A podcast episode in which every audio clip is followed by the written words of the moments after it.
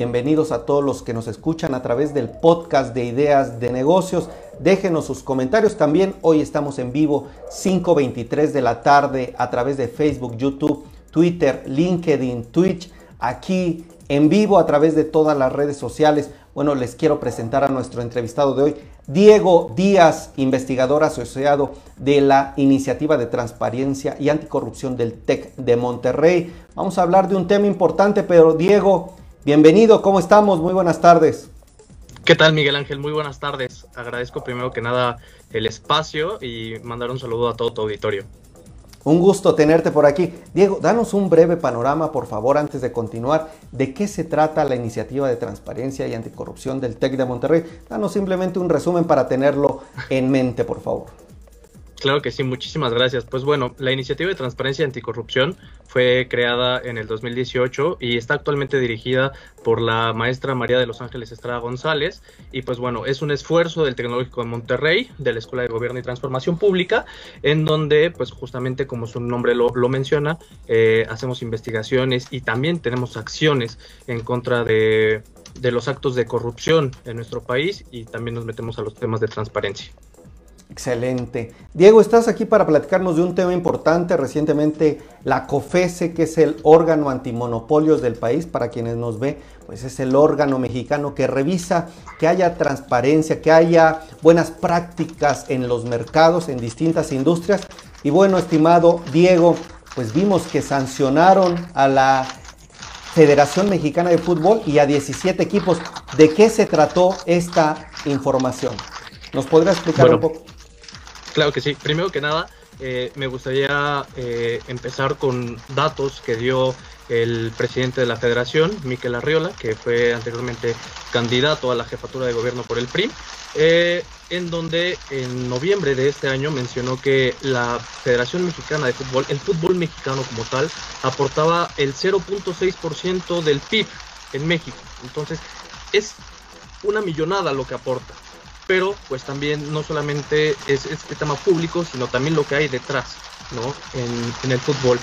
Eh, lo, que, lo que pasó en, hace una semana fue que, como lo mencionas, la COFESE el 23 de septiembre de 2021 emitió un comunicado en donde daban a conocer una investigación que venía desde 2018, que justamente en 2018 hicieron un primer pronunciamiento en donde señalaban que existían elementos eh, que suponían eh, prácticas monopólicas en el fútbol mexicano, eh, en la primera división y en las divisiones de ascenso y en la sub y en las divisiones más bajas. esto pues representa un problema no solamente para el fútbol mexicano, sino para, para el país y pues obviamente también para, para los futbolistas. También en este último comunicado se pronunciaron porque había o se impusieron eh, topes salariales a, las futbolistas. Entonces, pues es muy denigrante que alguna futbolista profesional, ya en primera división, pues ganara dos mil, tres mil, cuatro mil pesos, les limitaran eh, inclusive contratos eh, de imagen y pues la jugadora que profesional que más llegaba a ganar eran 15 mil pesos. Afortunadamente ya con este comunicado de la COFESE, la federación ya aceptó su culpa y bueno, tendrá que pagar eh, una, fuerte cantidad de dinero. Ok, ok, entonces, para ponernos eh, o para reiterarlas, ¿cuáles fueron entonces estas prácticas sancionadas? Si me las puedes eh, poner como en un tipo esquema o en un breve resumen y también sería posible que nos expliques de manera llana y sencilla. Ya creo que nos queda muy claro el tema del tope salarial, pero también si nos lo pudieras explicar de una manera más sencilla como las implicaciones que tiene esto. Claro que sí. Bueno, básicamente las sanciones que, emite la COFESE son dos y es la fijación de un tope de salario a las futbolistas, eh, lo cual genera una brecha salarial entre hombres y mujeres eh, y bueno, la brecha es mucho mayor, se va viendo más. Eh, esta fue detectada desde noviembre de 2006 y la COFESE menciona que la investigación terminó hasta mayo de 2019. Básicamente la brecha salarial es lo que más afecta. ¿no? Y la otra es eh, el famoso pacto de caballeros. ¿Qué es lo que implica el pacto de caballeros? Pues bueno, básicamente que eh, los directivos puedan decidir el futuro de negociación de un futbolista. si me permites, justamente para ejemplificarlo un poco más, tenemos cinco casos, o quisiera poner en, la mesa cinco casos que fueron de mucho renombre. El último que, se me viene a la mente es Osvaldo Alanís, que fue un futbolista de, de, Chivas, que quiso ir a, Europa, propiamente a España, eh, y hubo muchas trabas por parte de, su, de, su, club, que en este caso era Chivas. ¿Por qué? Porque ellos no querían eh, venderlo todavía y me parece que en, en, ese caso en específico, pues el equipo eh, español pues les daba una cantidad mucho menor. Entonces, lo que hace el pacto de caballeros es que los futbolistas no puedan tener una decisión certera o no puedan negociar con, el equipo que a ellos les, les convenga más. Otro caso eh, de un futbolista eh, muy famoso es Alan Pulido, eh, que me parece que fue canterano de Tigres, estuvo ahí una temporada, decide emigrar a Grecia, se va a los Olympiacos de Grecia, regresa para jugar con las Chivas y bueno, en este caso Tigres, estuvo frenando mucho su pase, en este caso el, futbolista pudo llegar a bien a las Chivas y pues bueno, lo demás es historia, fue campeón con Chivas y ahorita está militando en la MLS. Tenemos también el caso del King Fonseca en Benfica, igual con el equipo de Tigres, el caso de Omar Bravo, que jugó en Chivas cuando se fue a Deportivo La Coruña, y en este caso él quería llegar al equipo Atlante a préstamo, pero bueno, por este tipo de negociaciones del Pacto de Caballeros, pues no pudo llegar. Por último, eh, que igual podemos retomar, eh, tenemos el caso de Gerardo Torrado, eh, canterano de los Pumas de la universidad, por el año de 2000, del año del 2000 aproximadamente emigra al Sevilla y em, me parece después juega el Mundial todavía como, jugador de Sevilla, llega a Cruz Azul, pero bueno, Pumas, a Pumas le pertenecía todavía una parte de la carta y pues hubo pues muchas trabas para que después llegara al Cruz Azul. Básicamente de eso se trata el pacto de caballeros, perjudica muchísimo a los futbolistas y muchas veces, ahorita estoy dando casos pues de futbolistas de la liga profesional, pero pues imagínate lo que pasa con, con, futbolistas que a lo mejor no son de tanto renombre o que juegan en la liga de expansión o que juegan en la segunda, tercera división que no tienen tanta exposición, pues la verdad es que es ahí donde, donde se genera un problema y pues muchas veces a lo mejor pensamos que el futbolista sí vive de muchos privilegios, pero repito, solamente son los, los futbolistas de primer nivel, de primera división y de ciertos equipos. Muchos futbolistas, repito, que juegan en segunda, en tercera división, pues son los que se ven más afectados. Está muy interesante este tema. Estoy platicando con Diego Díaz, que es investigador asociado de la Iniciativa de Transparencia y Anticorrupción del Tecnológico de Monterrey. Nos está explicando a qué se debe, a qué se debe eh, la reciente o el reciente anuncio de que el órgano antimonopolios del país, la COFESE, la Comisión Federal de Competencia Económica, pues pusiera sanciones a 17 equipos de fútbol, casi a todos, y también a la federación. Bueno, se estuvo, nos está explicando mi estimado Diego que esta sanción a la Federación Mexicana de Fútbol y a los equipos se debe, número uno, porque imagínese usted, pusieron un tope a los salarios que podrían ganar las mujeres futbolistas. Creo que eh, más allá de explicar esta situación grave, un impacto en la brecha, como nos decía Diego, salarial, la diferencia entre lo que ganan hombres y mujeres, pues algo eh, por demás decirlo grave. Y número dos, el pacto de caballeros que los futbolistas no pudieran negociar cuando querían irse a algún equipo y bueno, esto generaba impactos también para ellos. En fin, mi estimado Diego, aprovechando también, también hubo dentro de este sector deportivo del fútbol, pues se detuvo al ex dueño de Tiburones Rojos de Veracruz, Fidel Curi, se anunció. ¿Qué pasó ahí? ¿Tiene algún vínculo? ¿Hay alguna relación?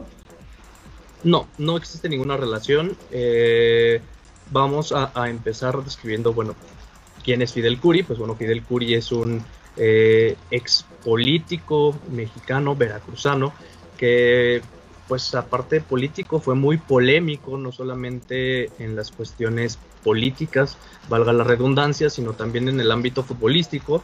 Eh, desde que se hace presidente de Veracruz, pues bueno, lo podremos recordar eh, con varios escándalos, eh, por ejemplo, en 2015 y 2018, o 2012 y 2015, perdón, eh, que él quiso contender por una diputación federal, si no me equivoco, pues bueno, ocupó al equipo como, como proselitismo totalmente.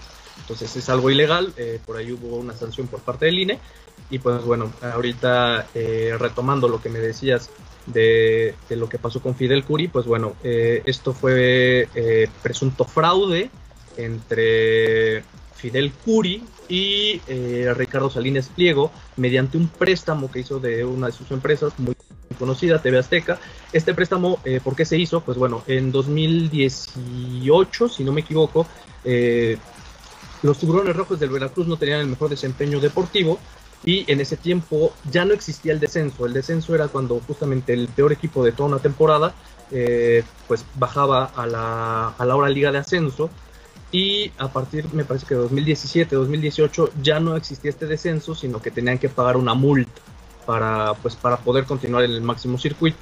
Eh, Veracruz no pasaba por las mejores finanzas y eh, Fidel Curi pide este préstamo a Ricardo Salinas Pliego, eh, lo pide me parece que el 28 de junio de 2019, perdón, en 2018 para pagarse en 2019 con una prórroga ah, extendible al 10 de diciembre de ese mismo año, cosa que pues no se pagó, fue un préstamo de alrededor de 140 millones de pesos, no lo pagaron y pues bueno, es de ahí donde se vienen todas las investigaciones.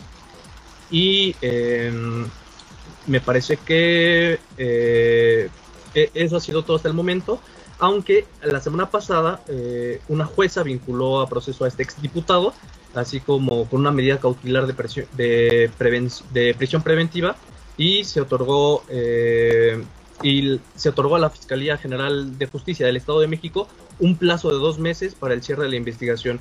Eh, es decir, ahorita está detenido, pero eh, se, se, brindó un plazo de dos meses para, pues, para llevar más pruebas ante este caso. Excelente, creo que estamos viendo casos en el fútbol, en los deportes, en el deporte mexicano que están muy vinculados a temas de transparencia, temas pues eh, yo diría de equidad de género, pero principalmente pues no sé si llamarlo pues eh, no sé, es creo que un tema que tú eres el especialista, tú nos puedes dar claridad. Yo te preguntaría, Diego, ¿qué aprendemos primero? ¿Qué recomendaciones nos darías? Porque estamos en otra época, no es posible que se pongan pues frenos o topes al salario que puede ganar una mujer, no solo en el fútbol, en cualquier lugar. Y también, ¿cuál sería tu reflexión, tus recomendaciones? Pues eh, a mi punto de vista, yo creo que es eh, esto es una lucha que, eh, los mismos futbolistas han, han ido ganando. Eh, ahorita voy a explicar un poco más a fondo, pero, pero creo que es bueno que, las instituciones gubernamentales persigan este tipo de casos que muchas veces pensaríamos que, que, entidades como la Federación Mexicana de Fútbol o, a lo mejor grandes empresas son intocables y bueno, me, me, me quedo con un buen sabor de boca, espero que no solamente quede en la sanción, sino que realmente esto eh, genere un precedente para, pues, para cortar uno la brecha salarial y más eh, en un deporte que es tan seguido como el fútbol. Y eh, yo, yo, creo que sin dudas esto, esto puede no solamente repercutir justamente en el deporte, sino también en, en la sociedad en general. Excelente, excelente tal vez desde tu punto de vista como especialista, como investigador, tú te das cuenta de las tendencias a nivel internacional, de las buenas prácticas que están llevando a cabo ciertos países. ¿Cuáles nos podrían decir en dónde, hacia dónde va la brújula en estos temas? Mira, yo, quisiera ponerte algunos ejemplos. Eh, bueno, para empezar, eh, como a manera de protesta en 2017, eh, se crea la Asociación Mexicana de Fútbol Profesional, eh, encabezada por grandes futbolistas como lo fue el cuatro veces mundialista Rafa Márquez, Oscar el Conejo Pérez, el mismo Mar Bravo que se vio involucrado, que ya había mencionado anteriormente, ellos empiezan a hacer presión y dan ejemplo de que pues después de cierto tiempo pues eh, ya, se está haciendo un eco. Después, en, nada más como un antecedente histórico, por ejemplo en España, eh, eh, ellos no le llaman pacto de caballeros, le llamaban derecho de derecho de retención de jugadores. En, los años 70 todavía se veía eh, este como pacto de caballeros en España y en 1979 detona con una huelga, eh, la huelga de las botas caídas se le llama, en donde toda una jornada los futbolistas eh, decidieron no presentarse a jugar, justamente para erradicar esto. a nosotros nos trató 38 años más, pero eh, se, me hizo algo, algo a destacar. perdón si pongo puros ejemplos de España, pero fue, fue de donde más encontré. Y bueno, Transparencia Internacional de España, también ellos emitieron un documento que se llama eh, Propuesta de Buenas Prácticas y, Prevención de la Corrupción en el Deporte. Ahí también tenemos un, manual eh, que, lo pueden buscar en, internet. Y por último, la Liga de Fútbol Profesional o la Liga en, España, eh, pues también cuenta con un manual de buenas prácticas que en su página de internet lo, lo pueden encontrar. Excelente, pues creo que hay todo un reto, todo un tema para seguir adelante en estos temas. Te agradezco, estimado Diego Díaz, te esperamos pronto. Él es investigador asociado de la Iniciativa de Transparencia y Anticorrupción del TEC de Monterrey. Ustedes ya escucharon qué está pasando dentro del fútbol, pero también propuestas, soluciones, tendencias de lo que se está haciendo de manera correcta a nivel internacional. Diego, que tengas buena tarde. Gracias. Muchísimas gracias, Miguel. Hasta luego. Hasta luego.